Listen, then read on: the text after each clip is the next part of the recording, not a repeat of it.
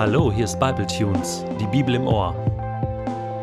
Täglich online mit der Bibel, Momente mit dem ewigen Gott.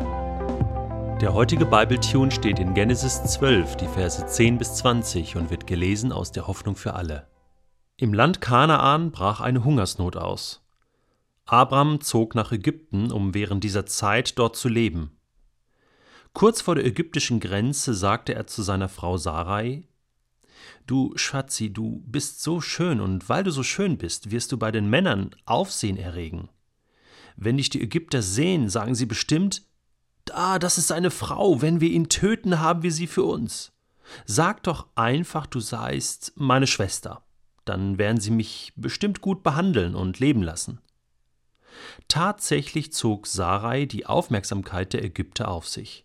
Selbst die Beamten des Pharaos waren beeindruckt und lobten Sarais Schönheit vor ihm. Da ließ er Sarai in seinen Palast holen und überhäufte Abram ihretwegen mit Geschenken. Diener, Schafe, Ziegen, Rinder, Esel und Kamele. Aber der Herr bestrafte den Pharao und seine Familie mit Krankheiten, weil er sich Sarai zur Frau genommen hatte. Da rief der Pharao Abram zu sich und stellte ihn zur Rede. Was hast du mir da angetan?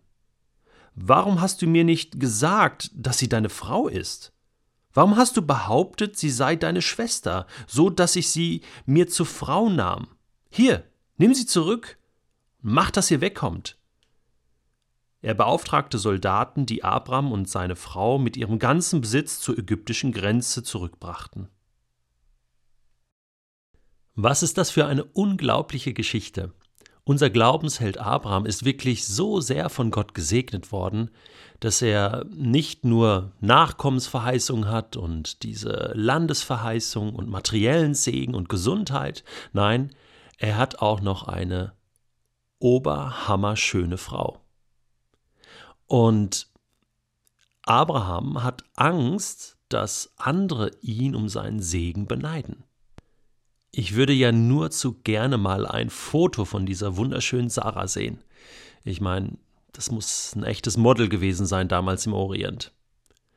Es ist interessant, eine Hungersnot führt nun dazu, dass Abraham und seine Frau Sarai und der ganze Anhang nach Ägypten fliehen müssen, um dort zu essen zu bekommen. Und sie erregen Aufmerksamkeit, beziehungsweise sie Sarai erregt Aufmerksamkeit bei den Männern. Und ähm, Abraham hat das geahnt und sagt, okay, Sarai, sag einfach, du bist meine Schwester. Dann wird mir nichts passieren. Das ist unglaublich, oder? Ich meine, was ist das für ein Schlappschwanz? Was ist das für ein Typ? Was ist das für ein Mann, der noch nicht einmal den Mut hat, sich zu seiner Frau zu stellen? Und es kommt, wie es kommen musste. Sogar der Pharao bekommt mit, hey, es ist eine schöne Frau im Land und sie ist noch zu haben. Denn sie ist noch nicht verheiratet, sie ist mit ihrem Bruder Abraham da. Und er holt sie sich an den Hof und er beschenkt den Abraham mit schön viel Tieren und äh, mit alledem und äh, nimmt sich sie zur Frau. Das war damals so, dass äh, große Könige einfach die Macht hatten, sich irgendwelche Frauen zu nehmen. Und ähm, jetzt ist interessant, was passiert. Die liebe Sarai die Frau von Abraham, sie steht zwar in dem Moment nicht mehr unter dem Schutz von dem Angsthasen Abraham, aber sie steht unter dem Schutz Gottes. Gott passt auf sie auf. Und Gott bestraft Pharao. Gott schickt ihm Krankheiten.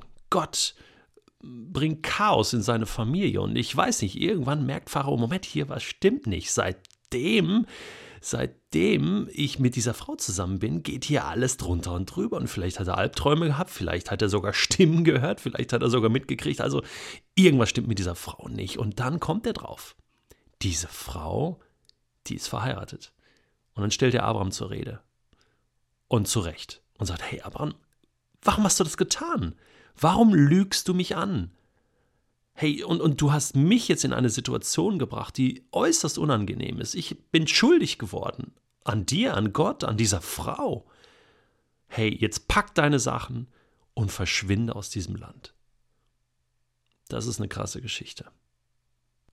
Eine Geschichte, die zeigt, dass Gott es so gut mit Abraham meint, aber er selbst verscherzt es einfach in dieser Situation durch seine Unehrlichkeit. Mir zeigt diese Geschichte zwei Dinge auf. Das erste ist, dass Glaubenshelden ja auch Fehler machen. Fehler, die dazu führen, dass andere Menschen darunter leiden müssen. Und zu Recht muss Abraham dann die Konsequenzen tragen, muss Ägypten verlassen und wahrscheinlich hatte er und sein Gefolge dann auch unter der Hungersnot wieder neu zu leiden. Das war das eine. Und das andere, ich glaube, dass Ehrlichkeit in dieser Situation, wie in vielen anderen Situationen, nicht dumm gewesen wäre, sondern genau richtig. Hast du es schon mal erlebt, dass durch deine Unehrlichkeit andere Menschen leiden mussten oder negative Folgen erleben mussten? Siehst du, ich glaube, darum geht es. Ich bin fest davon überzeugt, dass am Ende die Ehrlichkeit und die Wahrheit siegen wird und dass die Wahrheit frei machen wird. Ich bin sicherlich kein Glaubensheld, aber ich möchte heute ehrlich durchs Leben gehen, möchte die Wahrheit auf Händen tragen und dann mal gucken, was passiert.